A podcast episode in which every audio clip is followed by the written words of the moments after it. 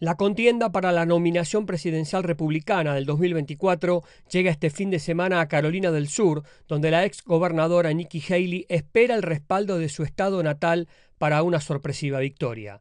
La también ex embajadora de Estados Unidos ante la ONU ha pedido a los votantes que ella también es una mejor opción que Donald Trump para vencer a Joe Biden y ganar la Casa Blanca en noviembre.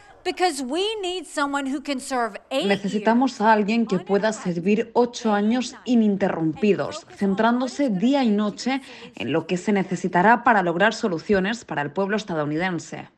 En este estado los votantes dicen que les preocupa controlar las fronteras de Estados Unidos y afirman que Haley es la mejor opción para hacerlo. Kat Loftus es votante de Carolina del Sur y remarca.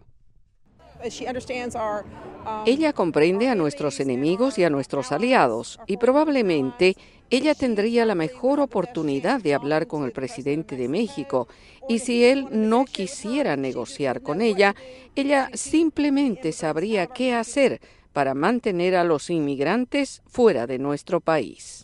Haley, que perdió el caucus de Iowa, las primarias de New Hampshire y Nevada, dijo que el expresidente está perjudicando a Estados Unidos en el escenario mundial con su apoyo a Vladimir Putin. Donald Trump se está poniendo del lado de un matón, donde medio millón de personas han resultado heridas o muertas porque Putin invadió Ucrania. Donald Trump se está poniendo del lado de un dictador que mata a sus oponentes políticos. Donald Trump se está poniendo del lado de un tirano que arresta a periodistas estadounidenses y los mantiene como rehenes. Sin embargo, los números no la ayudan demasiado. La ex gobernadora está detrás del ex mandatario estadounidense en todas las encuestas en su estado natal. Una encuesta de USA Today realizada la semana pasada encontró que el 65% de los votantes de Carolina del Sur favorecían al expresidente sobre Haley. Trump le dijo a Fox News a principios de esta semana que ya está pensando en la selección de su vicepresidente. Si algo sucede, tiene que haber alguien que sea un gran presidente.